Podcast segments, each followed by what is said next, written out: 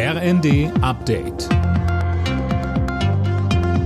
Stündlich neu. Auf den Punkt informiert. Ich bin Silas Quiring. Guten Tag.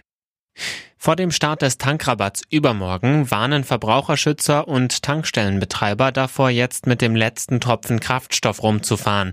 Die Steuersenkung auf Benzin und Diesel wird sich wohl erst drei bis vier Tage später bemerkbar machen.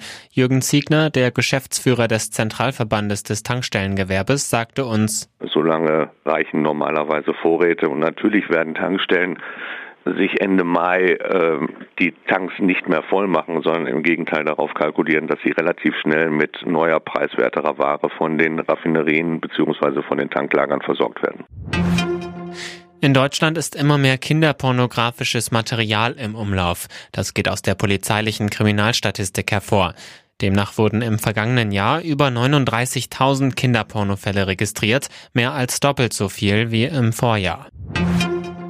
Verbraucher müssen für Lebensmittel in diesem Jahr wahrscheinlich noch tiefer in die Tasche greifen. Experten rechnen mit einem Preisanstieg von über 10 Prozent. Mehr von Tim Britztrup. Der Höhepunkt ist nach einer Studie der Allianz Trade noch nicht erreicht. Insgesamt werden die Preise für Essen und Trinken wohl um 10,7 Prozent steigen. Das bedeutet pro Kopf jährliche Mehrausgaben von etwa 250 Euro, möglicherweise sogar bis zu 350 Euro.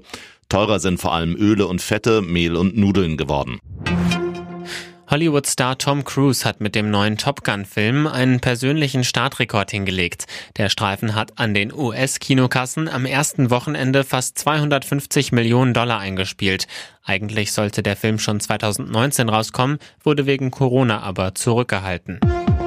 Alle Nachrichten auf rnd.de